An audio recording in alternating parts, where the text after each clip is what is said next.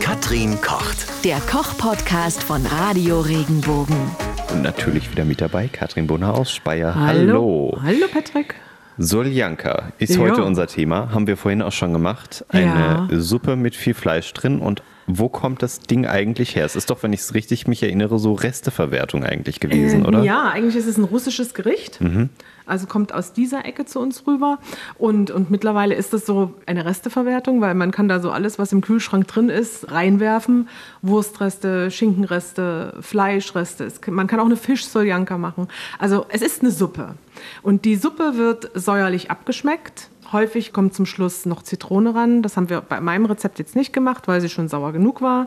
Ähm, es kommt immer obendrauf ein bisschen Creme fraiche oder ein Sauerrahm, Schmand, dass man dann noch mit einrührt und das Ganze sämig wird.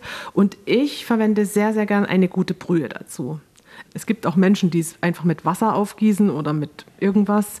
Ich nehme eine richtig gute Fleischbrühe zu, damit das schmeckt. Ähm, wie hast du es nochmal gemacht? Weil du hattest ja so Paprika in Tomaten irgendwie. Ja, ich meine, so im Originalrezept heißt das Lecho. Äh, Lecho, das ist so gebratene Paprika in Tomatensauce. Und die gibt man damit ran. Also das schmeckt wunderbar. Also das ist im Prinzip das, die Gemüsesubstanz von der ganzen Sache. Es kommen saure Gurken ran, es kommen jede Menge Zwiebeln ran und ein bisschen Knoblauch. Wobei man die Zwiebeln fand ich gar nicht so extrem rausgeschmeckt habe. Wie, wie viele waren drin? Vier. Vier. Das war äh, unglaublich, die verkochen sich ja auch ziemlich Die gut. verkochen sich, die sind gut angeröstet, dann bilden sie Röstaromen Ja. und das ist lecker. Nee, wegen der äh, Paprika in dieser Tomate, nur du hast ja gesagt, das gibt es beim türkischen Supermarkt oder so, Ja. gibt es ja. Ich wusste, dass sowas auch in der Türkei gegessen wird. Und dann habe ich im türkischen Supermarkt ähm, so gebratene Paprika in Tomate bekommen. Wenn man das jetzt nicht hat in der Nähe, kann man aber auch. Es gibt ja auch so irgendwie Paprika im Glas. Ja. Das kann man nehmen ähm, und dann halt mit Tomaten, So passierte mit Tomaten passierten irgendwie. Tomaten Genau. aufgießen. Geht Okay. auch, ja. Ähm, ist Soljanka eigentlich immer mit so Fleischresten oder geht das so irgendwie anders mit Fisch oder? Ja, Fisch geht auch, Mhm. aber da lässt man natürlich dann das Fleisch weg, also Fleisch und Wurst weg. Und Sonst wär's macht Surf and Turf, oder? Oder geht das? das habe ich jetzt noch nicht gegessen. Äh, aber es gibt auch sehr, sehr leckere Fischsoljanka. Also das heißt, da werden dann Fischreste verarbeitet und ebenso säuerlich abgeschmeckt mit ein bisschen sauren Gurken, ein bisschen Zitrone. Und was man aber nicht macht, man gibt keinen Essig ran, um es sauer zu machen. Also entweder wir nehmen die Gurkenbrühe oder man legt dann, wie gesagt, noch ein bisschen Zitrone rein.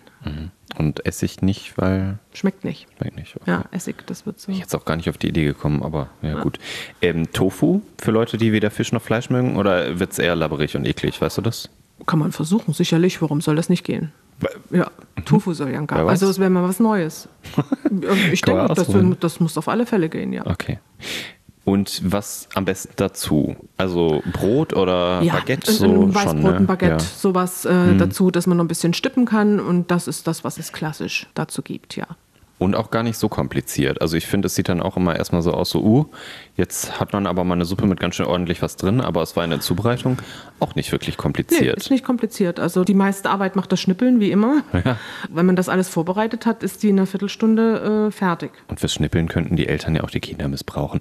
Also von daher vielleicht nicht so kompliziert das Essen. Oder pfiffig einbinden.